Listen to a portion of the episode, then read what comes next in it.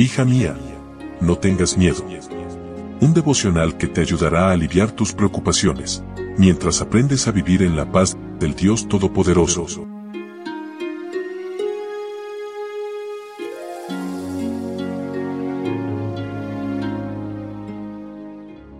Hoy es jueves 9 de noviembre. Hola, hola, ¿cómo estás? Muy buenos días. Mi nombre es Anelía, qué gusto poder saludarte una vez más y darte la bienvenida a nuestro devocional para damas hoy con el título De temerario a temeroso. Leo en Hechos capítulo 9 versículo 6. Él temblando y temeroso dijo, Señor, ¿qué quieres que yo haga? Y el Señor le dijo, Levántate y entra en la ciudad y se te dirá lo que debes hacer. Saulo era un temerario y celoso perseguidor de cristianos que sin compasión amenazaba encarcelaba y estaba autorizado para matar cristianos. Salió de Jerusalén hacia Damasco en una cruzada de odio, persecución y muerte, pero entonces tuvo una visión celestial. Dios ve en cada ser humano un evangelista en potencia, un servidor consagrado y fiel. Ve nuestras debilidades convertidas en fortalezas, nuestras fallas en victorias. El cambio realizado en Saulo fue dramático e instantáneo.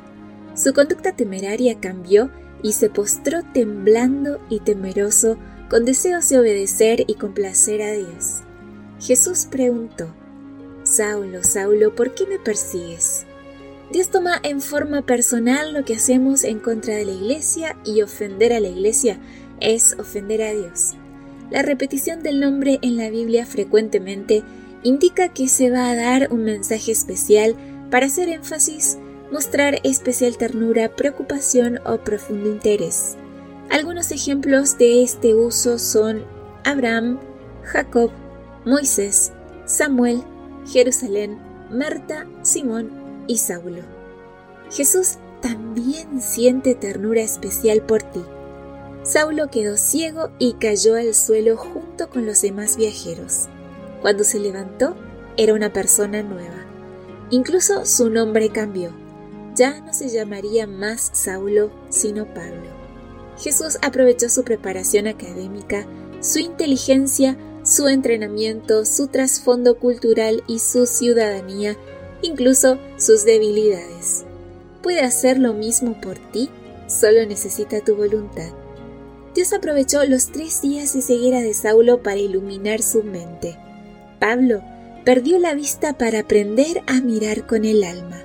Las cosas espirituales solo pueden verse con ojos espirituales.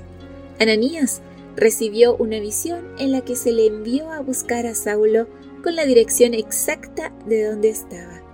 Dios no solo cuenta tu cabello, también sabe tu dirección.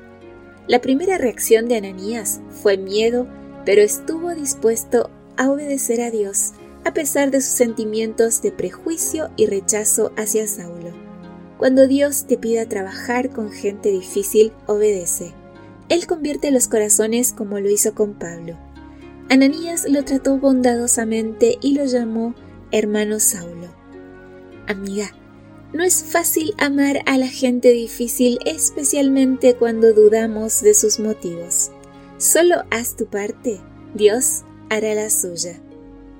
Que tengas un lindo día con Jesús. Gracias una vez más por tu compañía. Recuerda compartir estos audios, seguirnos en redes sociales y que mañana yo te espero aquí, primero Dios, en nuestro devocional para damas.